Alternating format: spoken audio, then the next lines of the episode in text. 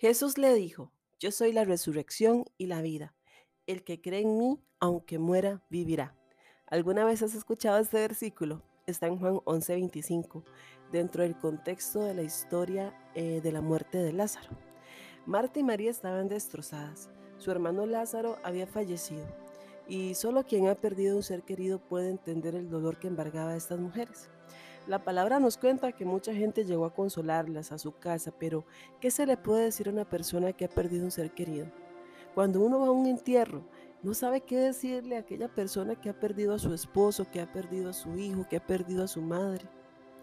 Pero en medio de aquel montón de gente que había en la casa de estas hermanas, había solo uno que podía traer consuelo verdadero, el único que podía cumplir lo que estaba prometiendo en ese momento. El que cree en mí, aunque muera, vivirá. Eso fue lo que les dijo Jesús. Y este versículo nos enseña que aquellas personas que creyeron en Jesús, aunque mueran, vivirán. Pues así como Jesús resucitó, los creyentes también resucitarán. Yo nunca he ido a un entierro en donde alguien diga, ya fulanito partió al infierno. ¿Verdad que no? Nadie dice eso.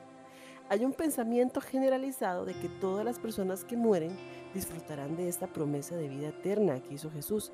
Pero hoy les quiero decir que esto no es cierto. Porque antes de morir tenemos que hacer algo. Debemos creer. Tal vez usted me puede decir, Alejandra, yo creo en Jesús.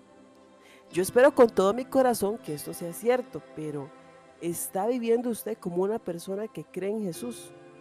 Ciertamente nuestras convicciones van acompañadas de actos. Lázaro, el hermano de Marta y María, fue un amigo de Jesús. Fue un hombre que creyó en él y como le creyó, también se convirtió en un hombre cercano a él. Fue por eso que Jesús le dijo a Marta que su hermano viviría.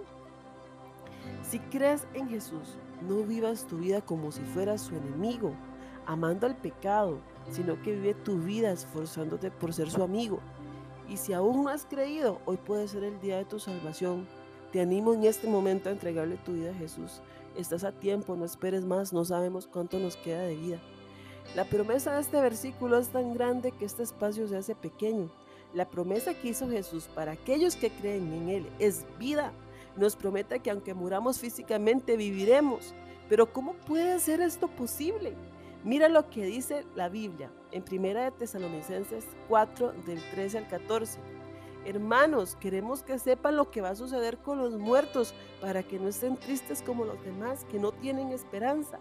Creemos que Jesús murió y resucitó y de igual manera Dios hará que todos aquellos que murieron y que creían en Jesús resuciten para estar con Él.